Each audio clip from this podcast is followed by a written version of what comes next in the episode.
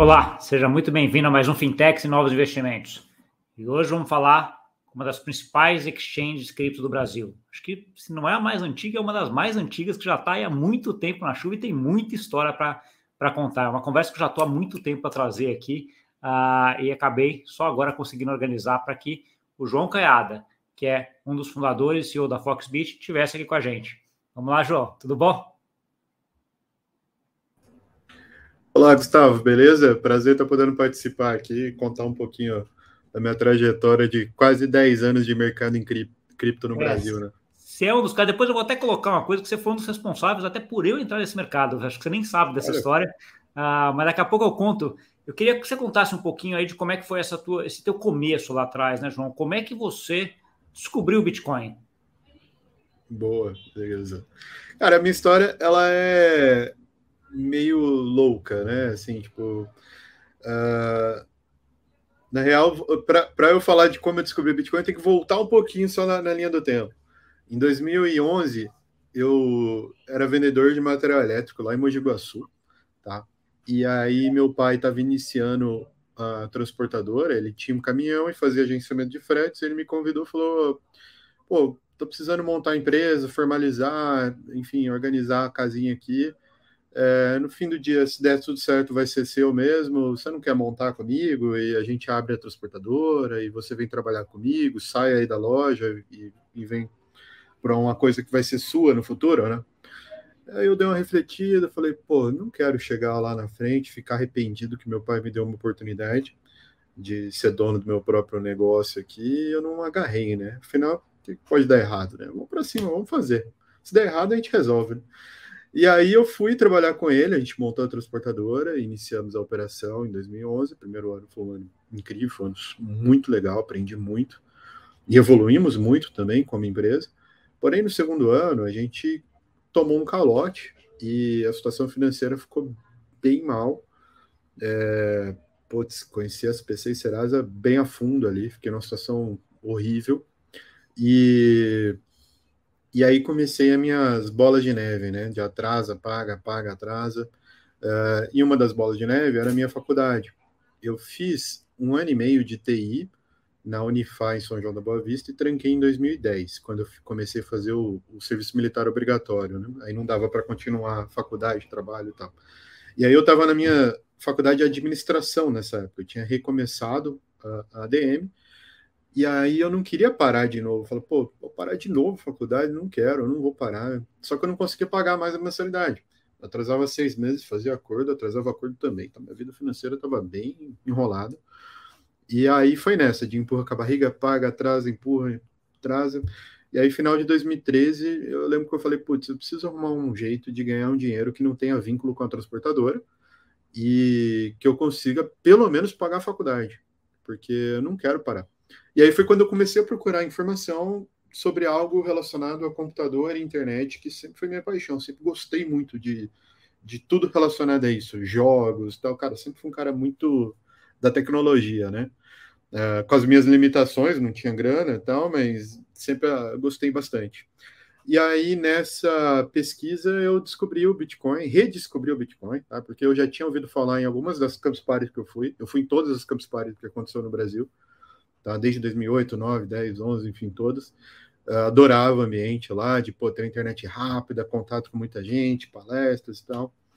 E aí nessa nessa conversa, nessa pesquisa, eu descobri, eu, eu ouvi sobre o Bitcoin e falei, pô, legal esse tema, parece interessante. Essa moedinha da internet aqui, deixa eu tentar entender o que, que é isso. Aí eu fui lá numa corretora da época, tinha quatro corretoras no Brasil na época. Fui lá e, ah, vou comprar aqui 50 reais, deixa eu testar. Até porque eu não tinha dinheiro também, então, enfim, comprei 50 reais, deixei para lá, passou uns 15, 10, 15 dias, entrei de novo na conta, fui olhar, os 50 reais valia 60. E aquilo me deu estado, falei, pô, pera lá, 60, né? Ganhei 10 reais legal, aqui, não fiz, não fiz nada, o que, que é isso aqui? Eu nunca tinha lidado nem com bolsa de valores, com nada relacionado. E aí eu falei, pô, o que, que é esse negócio? Por que, que isso valorizou, né? Por que, que meu dinheiro valorizou aqui? E, e aí aquela, aquela ideia inicial de quem não tem estava uh, iniciando a vida financeira, né? Vamos falar assim, pô, se eu atrasasse um boletinho aqui, comprasse tudo, de repente eu pagava dois boletos, né? Falei, pô, não faz o menor sentido isso. Achando é. que o negócio era linear, né? É, achando que era o trader, nossa, super trader, né? Primeira operação na vida, só porque acertou e ganhou 10 reais, acho que domina, né? E, e aí fui, fui tentar entender. É, na época não tinha muito site, não tinha muito conteúdo, era muito difícil, informação a maioria em inglês. É, que ano que a gente estava falando aí, João? A gente está falando de final de 13 para janeiro de 14. Nessa transição tá ali de novembro, dezembro de 13 e janeiro de 14.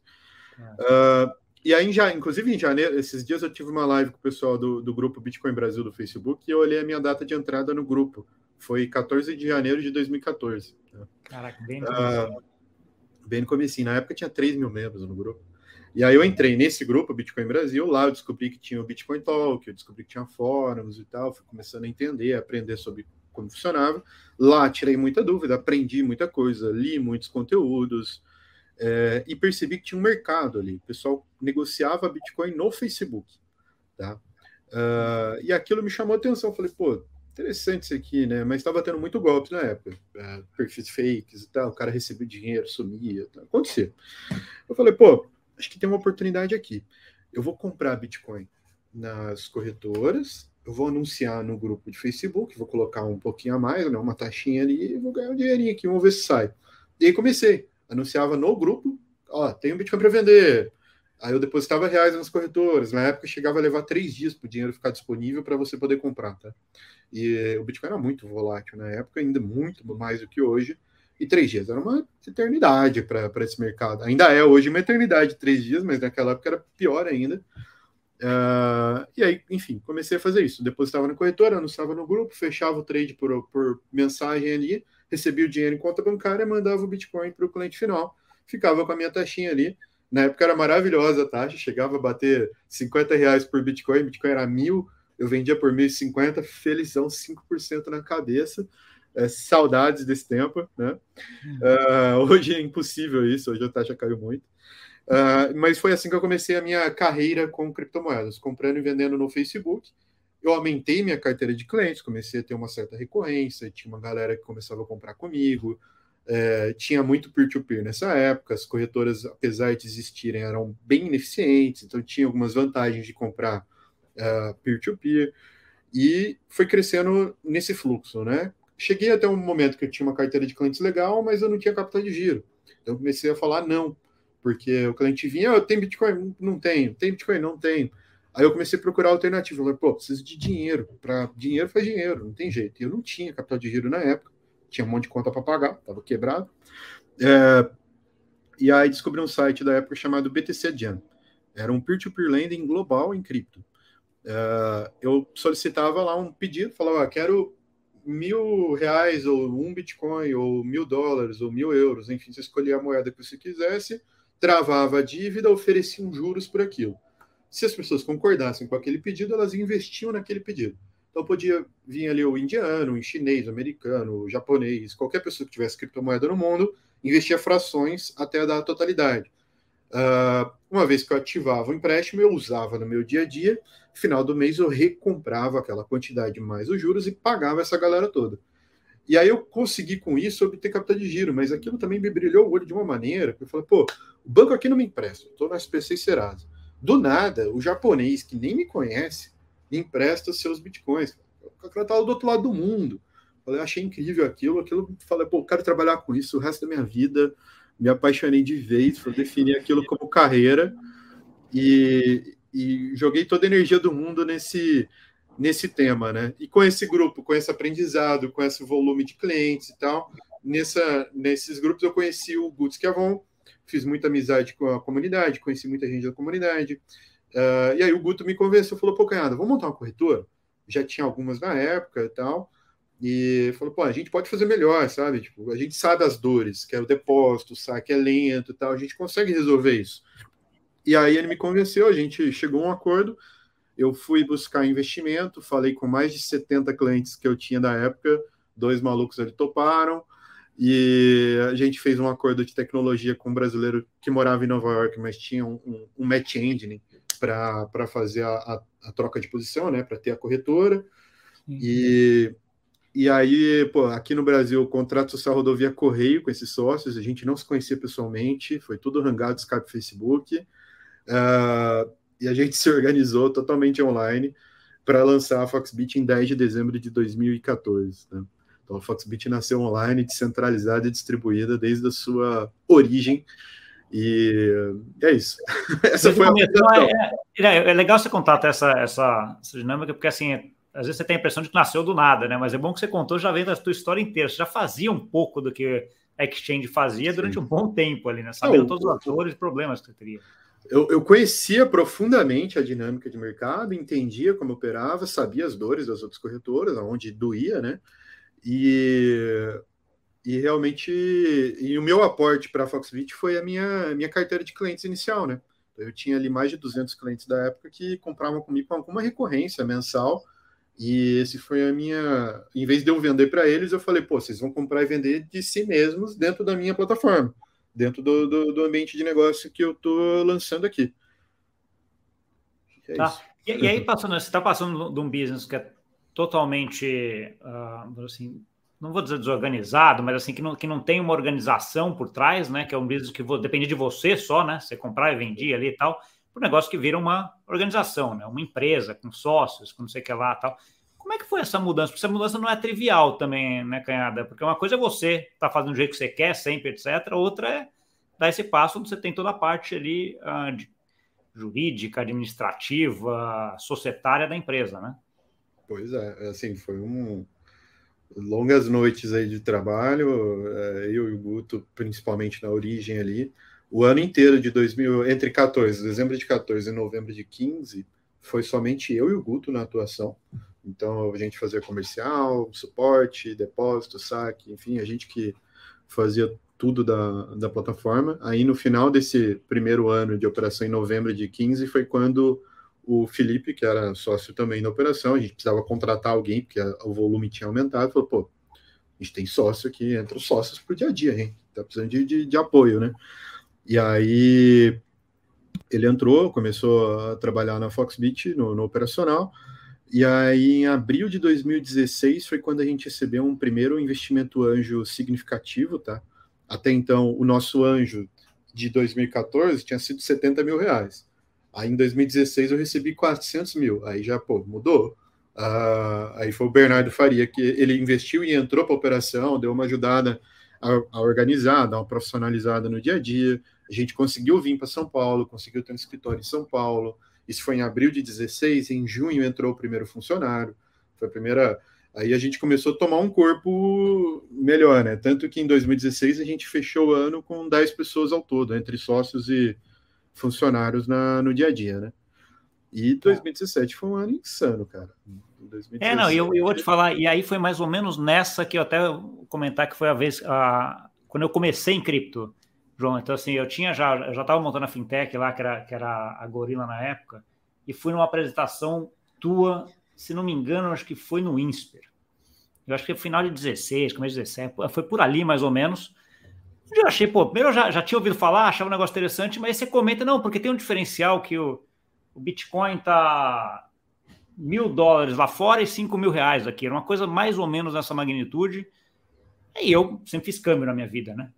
Olhei e falei assim, pô, mas o câmbio tá 3 para 1, esse ativo tá 5 para 1, tem alguma coisa aqui que não tá batendo, não dá para arbitrar, tal, etc. Eu lembro que eu voltei para casa da tua palestra, eu olhei e falei assim, cara, eu acho que vou dar uma olhada no que, que é esse negócio, né? E de lá para cá, aí é, é o caminho sem volta, na hora que você, você começa.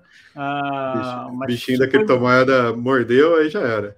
Mordeu, é. Daí eu fiquei, eu fiquei um tempo tentando entender algumas coisas. Eu era diretor de banco, né? Tentando como é, como é que eu faço isso de um jeito legal, tributado, em balanço, etc. E outra, outra coisa, o que, que era esse negócio, né? O que, que é esse token? O que, que é Bitcoin? Como é que é? Como é que você consegue fazer o câmbio ali, que naquela época demorava seis confirmações no começo, né? Que a gente ah, fazia, então era coisa de uma hora. Mas mesmo assim, para câmbio, era um espetáculo, né? Porque o câmbio ainda demorava, ainda hoje demora alguns dias, né? Para fazer, né? Mas assim, foi, um, foi você foi o gatilho de eu olhar e falar, opa, coisa, eu imagino que para muitas pessoas, né? Porque você é uma referência aí muito grande dentro desse grupo, como você mesmo falou, né? Você pegou o negócio bem, uh, bem no começo aí, e a parte de montar um business que você fez e ao mesmo tempo ensinar, né, explicar, ir lá expor e coisa, é uma coisa que você faz parte aí do teu, do teu negócio de, desde então, né, cara? Então, acho que, acho que é uma trajetória interessante em relação a isso. Quando a gente entra para a Foxbit, fala. A gente fez centenas de palestras do Brasil todo, eh, facilmente eu devo ter falado para, sei lá, 50 mil pessoas no Brasil. Isso pessoalmente em eventos e palestras ou painéis, coisas do tipo. Não só eu, mas meus sócios também. Então, isso fisicamente, né? Fora online, cursos online, vídeos, YouTube e tal, que a gente não sabe nem com quantas pessoas a gente falou. É, não, sobre que, era um papel importante, né? Porque você via o negócio, via que é um negócio Sim. que faz sentido, é bom, etc. Você fala assim, cara, eu estou montando meu negócio, mas ao mesmo tempo eu preciso mostrar para as pessoas que isso existe, né? E como é que funciona, né? Então, assim, e muita dúvida, né? Naquele momento ainda era muito criminalizado, Bitcoin em 2015, 16, 17, nossa. Eu tive cada reunião com, com um banco que, meu Deus, foi bizarro. E, e, era tratado quase como criminoso mesmo. Fechando conta de todo mundo, aquela história, aquela época ali foi uma época complexa, bastante, né? Bastante desafios operacionais ali. E, enfim, de entendimento. A maioria por, por preconceito mesmo, e o pessoal que não estava disposto a entender. Mas Sim. até porque no começo, 2015, 16, né, o banco queria blockchain, mas não queria Bitcoin, né? Se falava Bitcoin, o cara corria. Agora parecia palavrão. Agora Bitcoin, blockchain não, blockchain todo mundo queria, não, porque isso é legal, isso vai mudar o mundo, não sei o quê. Acabou que blockchain foi meio cavalo de Troia do, dos bancos, né? Porque muito executivo de banco acabou conhecendo é, Bitcoin, mas ouviu primeiro o blockchain começou a estudar e entendeu que Bitcoin era fantástico. E aí alguns, inclusive, viraram carreira para saíram do, do, tradicional e foram para empreender em, em, com cripto. Cripto, não é verdade, mas essa é importante. E essa, esse ponto é bem, eu via muito isso até, né? Ah, era mercado financeiro tradicional total, né? Ah, João, então assim, você via, você ia conversar com as pessoas sobre blockchain, todo mundo recebia. Você fa falava a palavra Bitcoin, o cara já, já tirava da conversa, né? Então, assim, Ainda bem que mudou isso, né? Quando a gente vê isso para agora, e daqui a pouco eu chego em hoje, essa coisa está bem, bem mudada, né? Mas quando a gente fala da, Foxbit nesse período especificamente, eu lembro de muitas discussões em relação a esse ponto que você comentou de ter a terceirização do sistema. Né? Então, assim, que o sistema de, de vocês não era, era terceirizado com alguém nos Estados Unidos, etc. Tal. Como é que foi esse período e isso aí te trouxe vantagens e desvantagens? Como é que você coloca isso hoje na, na balança? Foi bom ou ruim? Ah, e como é que está hoje? Time to market foi essencial. Se não fosse isso, a gente não teria iniciado a jornada e não existiria. É, então, assim, digo, podemos dizer que foi um MVP de muitos anos, mas que foi super importante para iniciar a empresa, iniciar a operação, é, provar que a gente tinha cliente pagante por isso, que a gente tinha uma demanda que fazia sentido ao ponto que depois a gente passou a ter tecnologia própria, mas foi uma jornada de anos ali. A dificuldade de usar o white label foi que você acaba não sendo a prioridade desse parceiro. No começo tudo é, é maravilhoso, lua de mel, né? Mas no longo prazo, o white label ele ele cria dificuldades, né? Porque acaba que esse cara ele quer buscar ter muitos clientes, ele acaba não priorizando uh, um ou outro, às vezes você cresce ele não, e aí você tem uma escala aí que, que começa a complicar, porque você passa a ter demandas exclusivas da sua operação, do seu país que você atua, daquela unidade, daquele negócio. E isso, no longo prazo, é complicado, mas no curto prazo foi sensacional. Foi o que possibilitou a gente tirar uma, uma, uma operação do, do zero, do PPT e executar mesmo, entendeu? Então, é, faz super sentido ainda hoje para muitas startups. Agora a gente tem vários movimentos, né? Desde o Crypto as a Service, Bank as a Service, tem várias situações aí que estão surgindo no mercado que permitem o, cara criar, iniciar a jornada e depois, pô, deu tudo certo, aí troca, aí faz um próprio, né? É, mas parte desses problemas, não só de evolução de tecnologia, de priorização, uh, tal, também se deram do ponto de vista contratual, que acabou amarrando muita gente, complicou muito, porque a gente era muito mais inocente quando a gente iniciamos a jornada lá em 2014, né? Então, o contrato era ruim, o contrato tinha vários pormenores ali que complicavam a relação no longo prazo. E a gente não esperou que a gente fosse ter tanto sucesso tão em tão rápido. pouco tempo, tão rápido. Em 2017, a gente iniciou com 10 funcionários, terminou o ano com 65. Então foi uma loucura. O Bitcoin iniciou a, a mil dólares, terminou a 19 mil. Então é. estamos falando de 3, 3 mil reais aproximadamente em janeiro de 17 para 70 mil em dezembro. A gente negociou em dois, ó, vou falar os números de evolução aí. Em 2015 foi 48 milhões. Em 2016, eu lembro esses números de cabeça, 340 milhões aproximados em 2016, 3,5 bilhões em 2017. Então foi salto de 10 vezes é. anualmente. Uh, em 2018 foi 2,2 bi no ano, foi um pouco menor do que 2017 mas sendo que a maior parte brutal desse volume foi no primeiro semestre. E isso complicou bastante a gente, porque a gente inflou a operação, a gente tinha muitas falhas de tecnologia, eu tive que resolver a falha de tecnologia com gente. Uh, na época, era, tudo era muito manual, tanto depósito, cash in, cash out, saque, depósito, cadastro, tudo, tudo manual, tudo precisava de gente envolvida. É, então era lento, era ineficiente, acontecia erros, a gente teve problemas de tecnologia, chegamos a ficar alguns dias fora do ar em maio de 2018. Aí, devido a esses problemas, a gente optou por migrar a tecnologia de um terceiro para outro terceiro. A gente teve vários desafios e, e, deu muita coisa errada nessa migração. Foi complicadíssimo ali a, a, essa, essa, troca.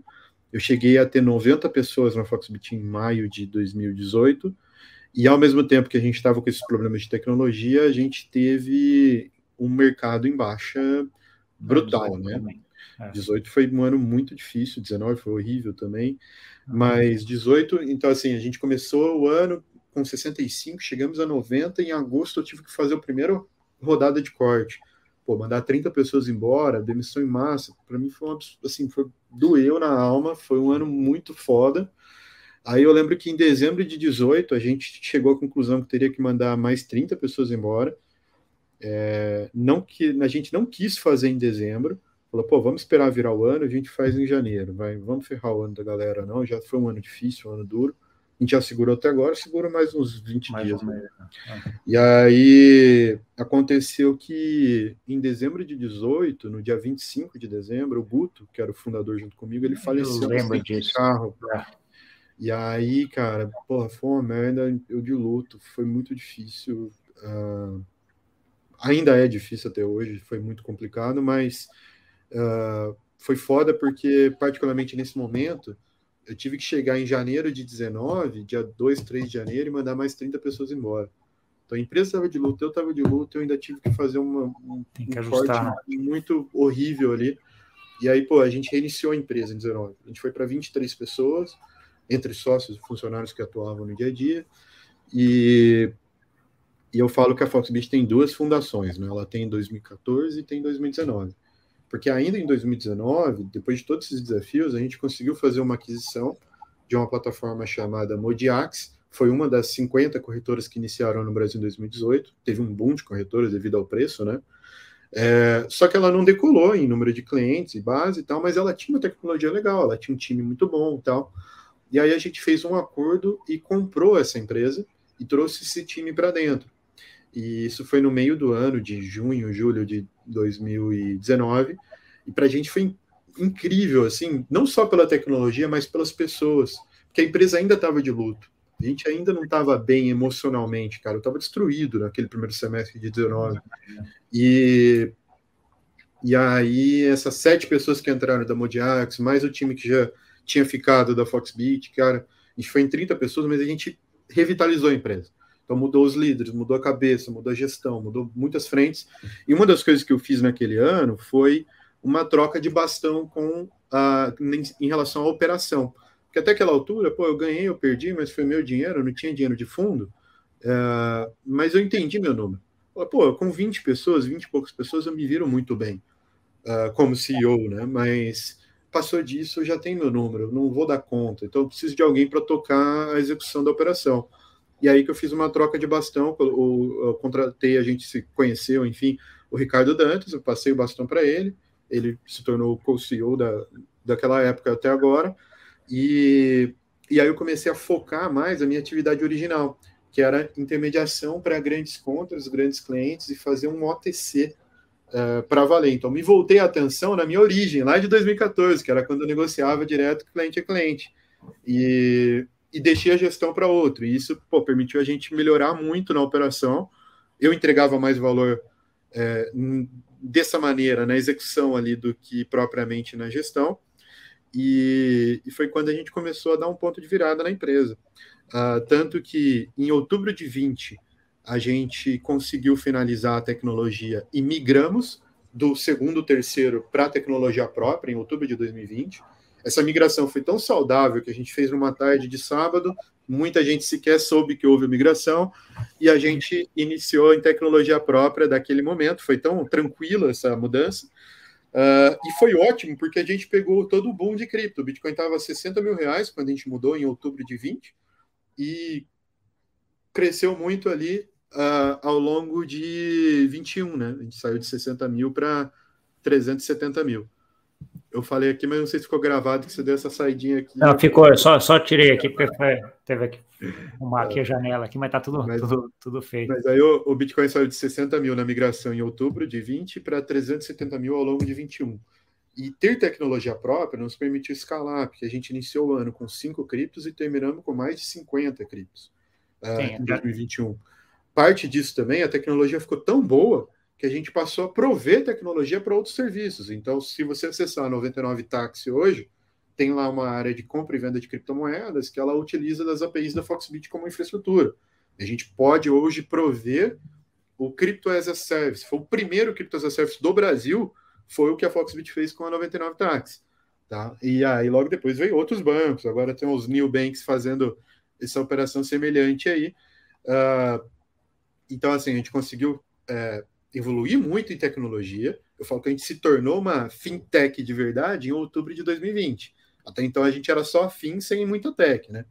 Uh, então, uh, e aí ao longo de 2021 também a gente pô, teve, uh, a gente avançou com a área de frente de tokenização, a gente lançou precatórios tokenizados, a gente lançou o token do Budo Spa, a gente lançou esse Crypto as a Service, mais de 50 criptos, evoluímos muito em liquidez, conexões, assim, a gente evoluiu muito como, com market makers, então a gente tem capacidade financeira para atender grandes volumes, tanto no order book quanto na nossa mesa de OTC, que estão bem automatizadas.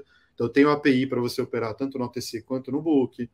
Uh, garanto que eu tenho a maior liquidez do mercado hoje. A gente consegue atender qualquer demanda, inclusive tem várias corretoras brasileiras que compram de mim para revender. Tá? Esse foi uma evolução interessante que aconteceu entre 19 e 21. Tá? A gente não depende puramente da nossa habilidade de captação de clientes. A gente criou uma infraestrutura de back-office tão eficiente que eu não só proveio para a Foxbit quanto para outras corretoras. Pra então, tem corretoras do mercado brasileiro que utilizam da minha liquidez para poder atender os seus order books e os seus mesas de OTCs. Então, eventualmente, alguma corretora faz uma propaganda num time de futebol A ou B, aí alguns casos perguntam, pô, e a Foxbit, quando vai fazer? Então, eu falei, olha, amigão, eu parei, eu passei da fase do, do ego para a fase do boleto pago, tá? Em 2019. Então, é, não tem problema que meu concorrente está anunciando na TV, no não sei o quê. Provavelmente esse cliente que está vindo de varejo está comprando de mim, porque eu tô lá no book desses caras vendendo. Então, assim, eu tô com meus boletos pagos, eu tô feliz, está tudo bem. A gente criou uma infraestrutura financeira tão eficiente que eu atendo meus concorrentes para alimentar a liquidez do mercado geral do Brasil.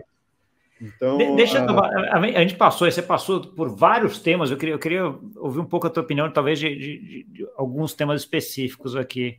Canhada. Acho que o primeiro é, é OTC. Né? Então, assim, tem uma discussão entre é, order book e OTC, o que, que é melhor, o que, que é melhor. Como é que você vê as diferenças e as vantagens de um e do outro aqui?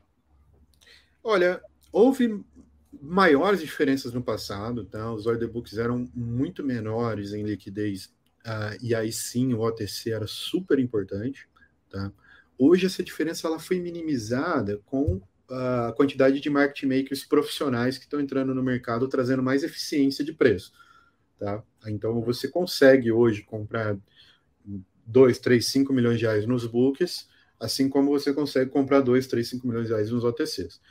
Uh, ah, em termos de velocidade transacional, o OTC é muito melhor. Então, se você quiser comprar um volume grande, nesse tamanho que eu citei aqui, ah, um milhão de reais que seja, 200 mil, 500 mil, enfim, vá para os OTCs, porque você vai fazer uma ordem taker, naquele minuto você vai aproveitar qualquer eventual subida de preço do Bitcoin, sem ter que criar uma ordem no book e aguardar que alguém execute. Então você tem velocidade, você tem preço, você tem atendimento, você tem um gerente de contas que vai lhe, lhe encarteirar e vai ter um, um, grupo de WhatsApp, vai ter um sistema para você poder comprar e vender a hora que você uh, quiser. Uh, e tem esse relacionamento que é importante. O OTC ele se tornou quase um private da corretora hoje. Tá? Então, onde você tem uma carteira de clientes e um gerente de contas conectado para auxiliar nas demandas individuais de cada um. Uh, na corretora é muito self-service, né? Então o cliente mesmo ele vai lá, ele deposita cripto, deposita os reais, ele abre a ordem de compra quando ele quer, ele opera, ele faz. Então, é self-service. Corretora self-service, OTC, é quando você quer realmente um contato, uma proximidade, um gerente de contas para te auxiliar, é, e, normalmente e, focado em grandes volumes. É, esse paralelo de ser o private, que nesse que você falou, faz, faz sentido, né? Porque assim, você, mesmo estando no private, você poderia entrar na tua conta corrente, fazer, mandar TED, fazer etc. Mas um monte de coisa, os mesmos produtos, etc. Mas você tem lá uma pessoa que está olhando, sabe o teu perfil, vai voltar para você com alguma oportunidade que faça sentido também, Sim. né? Tem uma, uh, dois caminhos aí que são bem interessantes. Outro tema que você comentou também, uh, Canhada, é a, é a questão de custódia. Né? Então, assim, acho que é, é uma coisa que quando você começou lá atrás era uma coisa muito primária, vamos dizer assim, ainda, né? Então, assim, era muito difícil, uh, etc. E a gente teve várias histórias de várias exchanges no mundo aí que tiveram problema até por conta de, de custódia. O meu entendimento é que hoje a gente tem um, uma custódia muito mais profissionalizada e com muito difícil de ter problema em relação a isso, né? Então, assim, uh, e aí vou fazer uma outra pergunta que talvez seja a pergunta mais correta. Assim, lá atrás falava-se muito de que era melhor ter o dinheiro na tua própria carteira né, ah, significativo do que até numa exchange, por conta de eventuais riscos que você poderia correr lá. Hoje em dia, dado a parte de custódia ser tão profissionalizada e essas corretoras que nem vocês terem um sistema e terem acesso a muito mais isso do que a pessoa uh, individualmente, como é que você vê isso hoje e ontem? É hoje ainda uh, seria melhor estar na pessoa física ou as exchanges hoje têm sistema de custódia mais seguros? Ok. A custódia ainda é difícil, tá? É, tanto que virou nossa missão interna aqui de é, realmente buscar facilitar é, essas integrações e permitir que seja simples. A gente tem uma, uma missão interna que é simplificar. Tá? Então, a gente está trabalhando nisso, mas sim, custódia ainda é difícil para o usuário. A minha recomendação de early adopter é que é a mesma de de oito anos atrás. Seja seu próprio custodiante, não dependa de terceiros, até porque você tira risco, tá? As corretoras ainda são potes de ouro, então o incentivo de um hacker tentar fraudar uma corretora, ele é muito superior a um hacker tentar fraudar a sua carteira individualizada. Então existe maneiras de você fazer isso de forma segura, dentro de, da sua casa, de um cofre, com multisig, com separação de carteiras, uma chave fica na casa dos seus pais, outra na sua, outra num cofre, precisa de duas, de três para poder acessar os fundos. Então, você tem maneiras adequadas de fazer essa segurança. Obviamente, o pequeno investidor, tudo bem, deixa na corretora, tá tudo bem. Agora, o grande investidor, eu ainda recomendo que você faça a sua própria custódia. Inclusive, a gente envia ledgers para os grandes investidores, a gente dá, a depender do seu do contexto, do volume que você adquirir aqui no OTC, a gente manda ledger para o cliente poder fazer a própria custódia dele e não depender da Foxbit para a guarda de seus ativos, tá? Então, como eu sou raiz, vamos falar assim, ele adopta da, da, das origens, é, eu vou sempre manter essa recomendação original ali, que, cara, seja dono do seu próprio dinheiro, sim, todas as fraudes e problemas que aconteceram até hoje, em pleno 22, foram nas corretoras centralizadas, e eu, apesar da evolução de segurança, eu não tenho motivo nenhum para não crer que novos ataques e novas situações difíceis vão ocorrer nas corretoras centralizadas nos próximos anos. Uh, porque o incentivo é muito grande. Você tem um pote de ouro ali que uh, o incentivo à fraude é maior. Tá? Apesar de todas as a evolução de, de tecnologia, é, nada vai superar você fazer sua própria custódia e descentralizar é, esse risco. Deixa eu perguntar, até para a gente olhar, olhar um pouquinho se a minha percepção está certa também. Uma coisa era, eu pensando você como business, tá? Foxbit, custódia da Foxbit lá dentro. Se a gente olhasse sete anos atrás, era muito mais difícil, com muito mais ah, risco. Sim. Sim, você tinha sim, muito menos opções hoje de fazer custódia do que você tem hoje. Né? Então, se assim, hoje eu imagino. Não, dur, durmo muito melhor em pleno 22 do que eu dormia oito anos atrás.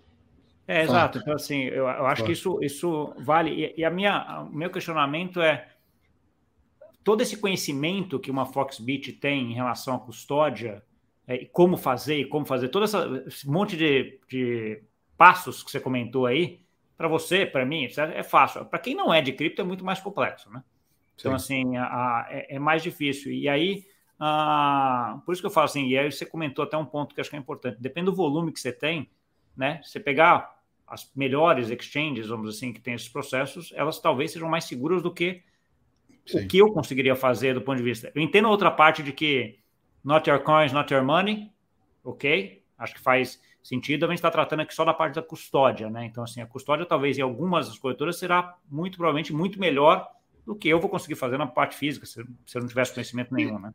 E se você pensar, mesmo o legado, o tradicional, ele é assim também. Você tem um fundo garantidor de crédito que garante até 250 mil por instituição financeira.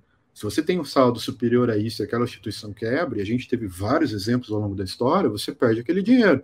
Então, se você tem muito dinheiro, mesmo reais ou dólares, ou o que for, você vai separar em vários bancos, em várias instituições. Você não vai guardar dentro da sua casa, no seu colchão. Uh, então, mesmo no tradicional, você já faz essa divisão. Agora, a gente está falando de um ativo que não tem domicílio bancário, aonde ele é globalmente aceito. Então, eu posso movimentar da minha carteira aqui, que eu estou com acesso no Brasil, para pagar um, uma compra de um, um almoço no Japão em segundos. Tá? Então, isso valeria tanto para uma situação positiva, quanto é pagar um almoço para um amigo no Japão, mas também para uma situação de fraude. O meu hacker ou fraudador, ele poderia estar no Japão, ou estar na Tailândia, ou estar no. Entendeu? Não precisa necessariamente estar no Brasil, a gente está falando de um ativo que não tem domicílio bancário. Então, o mesmo conceito do tradicional pode e deve ser aplicado a, quando a gente fala de criptomoedas.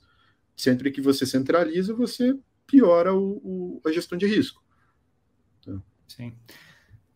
Bom, o outro ponto que também sempre volta uh, é assim, exchange. Exchange é um negócio local ou é um negócio global, né? Dado até que você falou que, pô, okay, essa tecnologia é uma tecnologia global, o cara pode estar lá no Japão, mas e a exchange? Cara, a exchange é um negócio que sempre foi global. cripto é global, sempre foi. Em relação à custódia, por exemplo, você tem empresas que fazem, são especializadas em custódia, a gente usa algumas delas aqui, por exemplo, vou dar os nomes: Fireblocks, BitGo. Cara, a, a Fireblocks recebeu de cash dinheiro líquido para criar suas ferramentas e suas seguranças. Fora que tem uma galera da Mossad que trabalha lá em Israel, que são gênios de tecnologia para fazer a segurança, mas eles receberam um bilhão de dólares em cash, em investimento. Não estou falando de valuation. É, ele, ele, recebeu em cash líquido. Uh, então, assim, esse um bilhão de dólares é superior ao valuation de mercado de todas as companhias de cripto brasileiras somadas. Estou falando de Foxbit, de mercado de todo mundo. Então, assim, na boa, em pleno 22, uh, não tem como uh, eu dizer para você que aqui no Brasil a gente vai fazer uma custódia, um produto de custódia superior ao que esses caras estão fazendo. É muito mais fácil a gente se amparar neles do que querer achar que vai vai construir tudo por conta própria e que vai ser incrível e que não dá, entendeu? A gente vai se apoiar neles no que dá para fazer. Obviamente tem, co tem coisas internas, tem coisas internas, tem coisas que são muito particulares em relação à segurança, mas tem coisas que dá para você usar o que já tem disponibilidade. Né? É, e, e, aí, quando a ah. gente entra nessa parte global, quando a gente entra em exchanges, daí, né? Uh, cara, então assim, você está falando, você tem exchanges no mundo hoje que são N vezes maior do que as brasileiras, vamos dizer assim de modo Sim. geral, a Foxbit incluído. Se, se exchange é um negócio global, como é que você vai concorrer com eles? A gente vai se apoiar na tecnologia dos parceiros. A gente tem que entender que o Bitcoin uh, da Foxbit não é mais bonitinho, cheirosinho do que o Bitcoin do, do concorrente XOB. A gente tem que buscar eficiência em preço, em atendimento, em plataforma, em, em execução, em facilidades operacionais e tirar os atritos para que os clientes possam acessar os produtos. Então, o que, que a, a, E aí, falando um pouco de, de, estratégia nossa aqui, do que, que a gente fez, né? Até porque converge muito esse tema com o nosso lançamento de duas semanas atrás, que é a Foxbit Pro. Tá? Uh, ainda antes de chegar na Pro, preciso falar relacionado a 2022. Em fevereiro de 22, a Foxbit fechou a primeira série A uh, nossa, foi com a OK Group. Eles são donos do segundo maior grupo cripto do mundo, tá? São donos da OKCoin e OKX.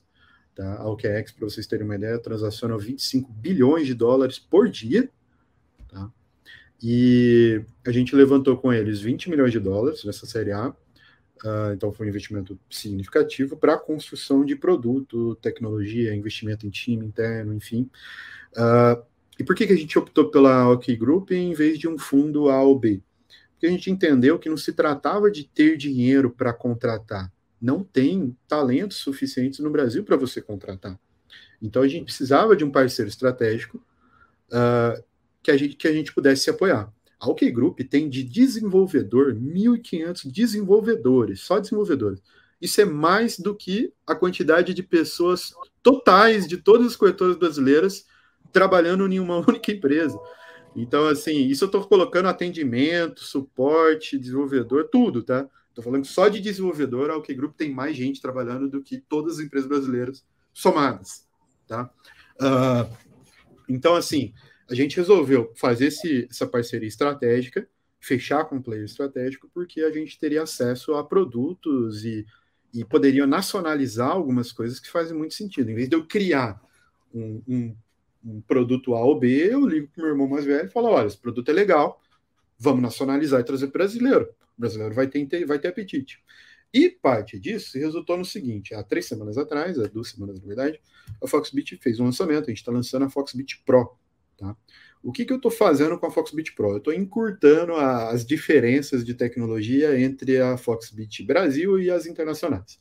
Então, de início, a Foxbit Pro ela tem apenas o mercado à vista, tá? o mercado spot, Uh, mas a gente quer realmente oferecer aí toda a gama de produtos que as internacionais têm e, e encurtar realmente essas barreiras uh, que hoje existem, essas diferenças significativas entre as nacionais e as internacionais.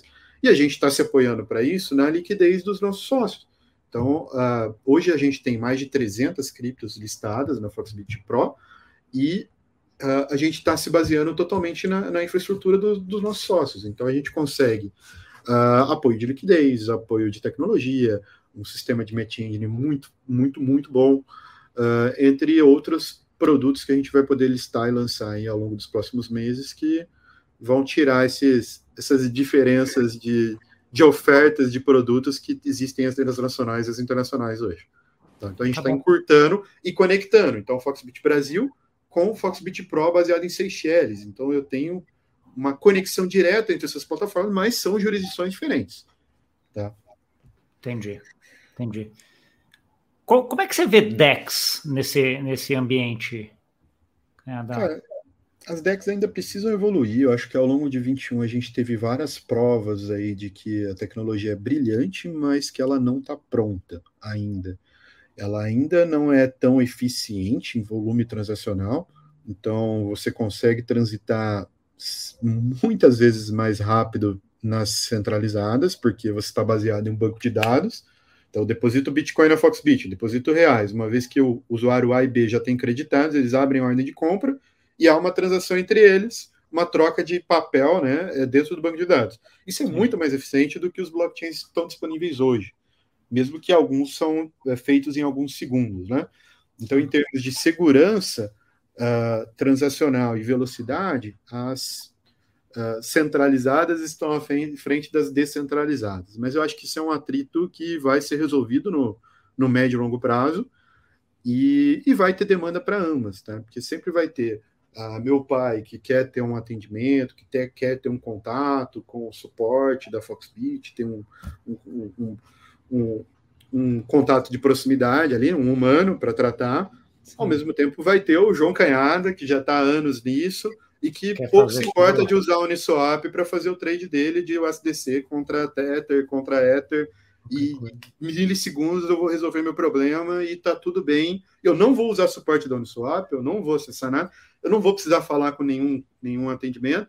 Vai executar lá e pronto. executar a minha operação, entendeu? É. Então, assim, eu acho que vai, vai existir demanda para ambas e o mercado está se desenvolvendo para dar velocidade para as DeFis que ainda não estão no seu melhor momento ainda. Elas são legais, elas existem, são incríveis e vão evoluir, mas ainda não estão prontas. Elas não podem abraçar o mercado tradicional. Ainda não.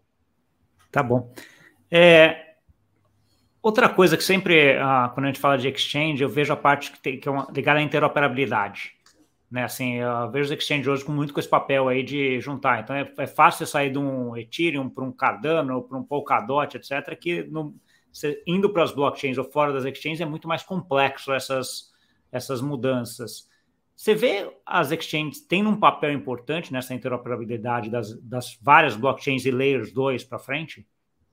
Sem dúvida, está no nosso roadmap do próximo desses próximos semestres agora para integrar esses outros uh, blockchains. Então, para permitir que o meu cliente possa transitar livremente, se ele comprou o SDT com Foxbit ou Bitcoin, o que for, ele vai poder sacar o Bitcoin tanto no blockchain original do Bitcoin, quanto dentro do blockchain do Ethereum, uh, ter essa liberdade transacional. Uh, está no nosso roadmap. Tem uma complicação de tesouraria, porque não é trivial esse back-office da corretora para poder fazer essa gestão de, de ativos, tá? E transitar entre, entre os blockchains, mas a gente está resolvendo isso e espero ter muito em breve essa interoperabilidade para os clientes finais aí. Tá bom. É, a gente está chegando aqui no final, acho que já pegamos praticamente todos os temas aqui, foi um espetáculo de, de conversa uh, canhada. Eu queria agora que você desse aí uma, sei lá, uma mensagem final aí para quem uh, nos ouviu e deixasse o caminho aí para quem quisesse continuar essa conversa, por onde continuaria. Boa. Bom, fazer um convite aí, quem quiser testar Foxbit Pro, entre em contato. Estou uh, à disposição. A gente está nesse momento liberando apenas por convites, mas em breve para a base toda.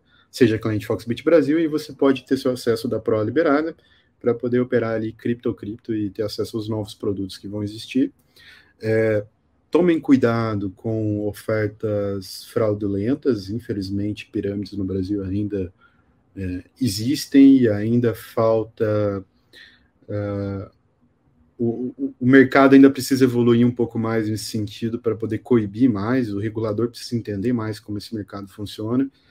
É, então tomem cuidado com ofertas é, estranhas, tá? Não tem dinheiro fácil, não é simples, não é rápido mas o longo prazo sempre beneficia quem acredita e quem está disposto a, a, evoluir financeira e, e, e também aí uh, operacionalmente acho que tem muito aprendizado ainda por vir, a tecnologia ainda está evoluindo muito.